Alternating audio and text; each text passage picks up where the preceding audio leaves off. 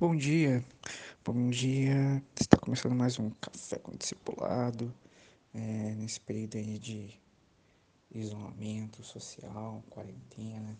Algumas pessoas já há três semanas aí, ou vão para três semanas sem um culto público, sem reunião do, dos santos.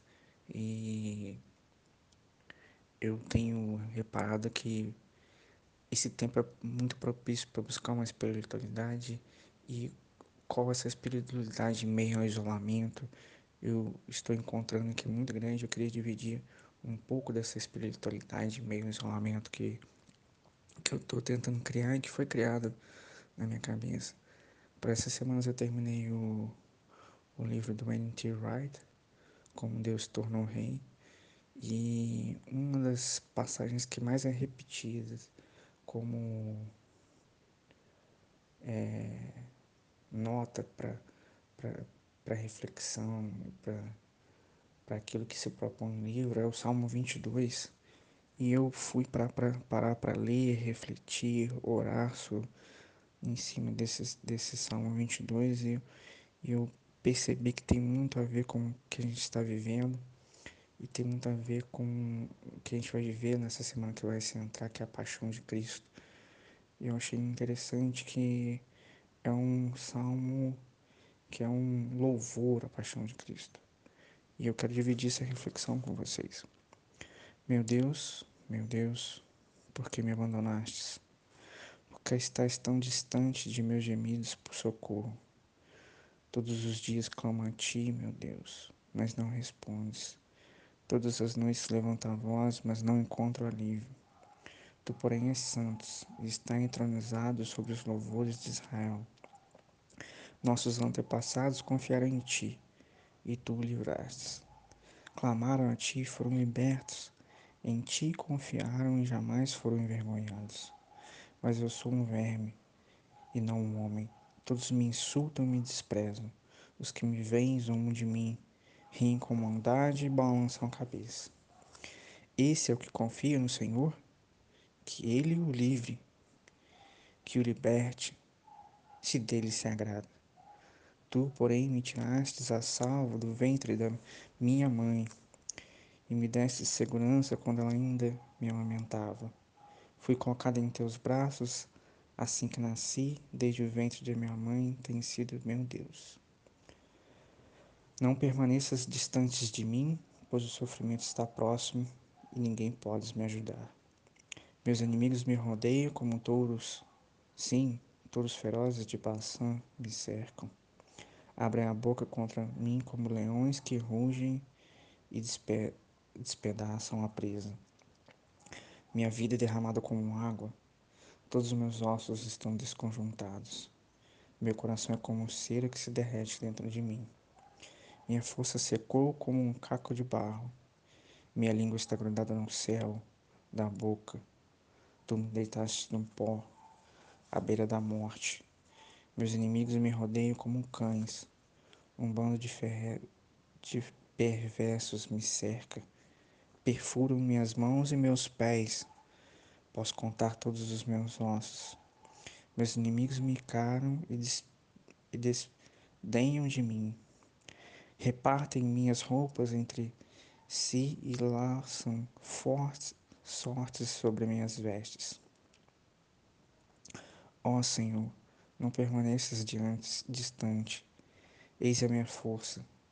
Vem depressa me ajudar. Livra-me da espada e não permitas que esses cães me tirem a vida.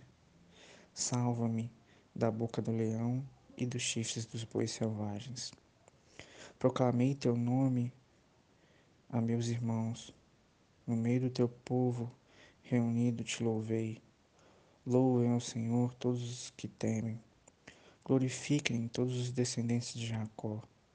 Reverenciem todos os descendentes de Israel, pois ele não desprezou nem desdenhou o sofrimento dos aflitos, não lhes deu as costas, mas ouviu seus, clamor, seus clamores por socorro.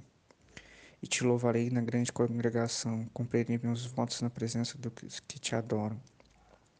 Os pobres comeram e se saciaram, Todos que buscam o Senhor e louvaram terão um coração cheio de alegria, sem fim. Toda a terra reconhecerá o Senhor e voltará e voltará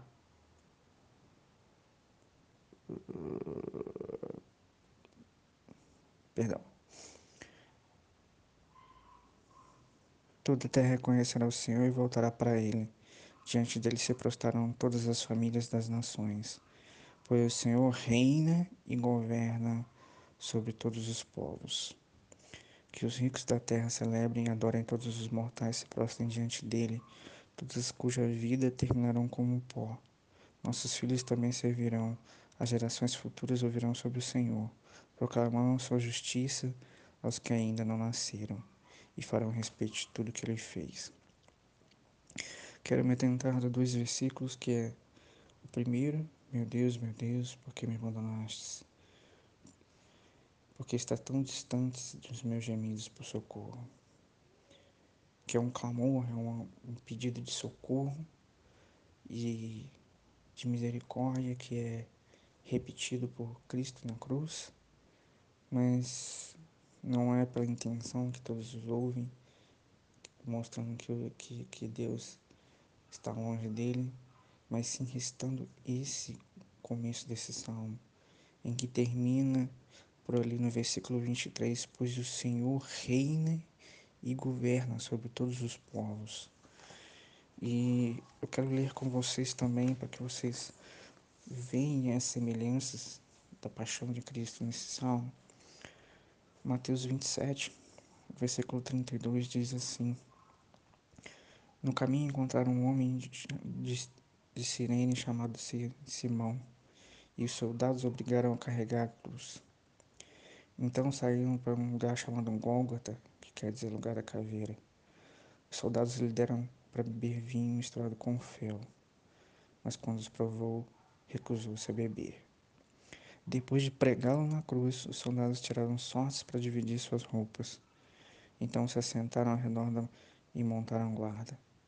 Acima de sua cabeça estava presa uma tabuleta com acusação feita contra ele. Este é Jesus, o Rei dos Judeus.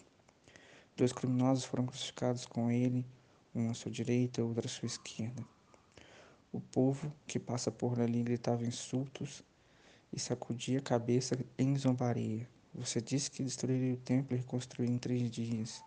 Pois bem, se és o Filho de Deus, salve a si mesmo e desça da cruz. Os principais sacerdotes, mestres da lei e os líderes do povo também zombavam Jesus. Salvou aos outros, mas não pode salvar a si mesmo. Dizem que quer dizer que ele é o rei de Israel, que desça da cruz agora mesmo e creremos nele. Ele confiou em Deus. Então Deus o salve agora, se quiser. Pois ele disse: Eu sou o filho de Deus. Até os criminosos que tinham sido crucificados com ele citavam da mesma forma. Ao meio-dia, desceu sobre toda a terra uma escuridão que durou três horas. Por volta das três da tarde, Jesus clamou em alta voz: Eli, Eli, lama sabachthani, que quer dizer: Meu Deus, meu Deus, por que me abandonaste? Jesus está se referindo ao Salmo 22, em que tudo aquilo é descrito, toda a sua paixão é descrita, toda a sua dor, todo o seu abandono, mas também todo o reinado de Deus sobre toda a terra. E é em Cristo e na cruz de Cristo que Deus se tornou rei. E que esse reinado de Deus está sobre nossas vidas. Esse reino eterno está sobre nós. Nós que somos seus sujos, somos seus servos. Temos esse reino sobre nossas vidas. Então, nesse momento de isolamento, esse momento de uma busca de espiritualidade em isolamento, a qual nós não sabemos um futuro que nos aguarda, nós criamos que nós vamos voltar à congregação e louvar ao Rei que nos manteve seguro, que nos manteve firmes na tua presença, mesmo em meia dor.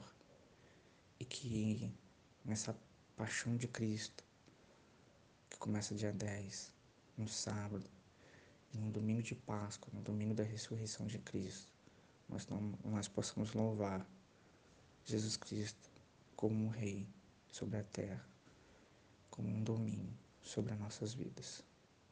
Fiquem com Deus. É, vou tentar mandar um pouco mais de, dessa espiritualidade em meio ao isolamento. Fique na paz, cuide-se, cuide dos próximos.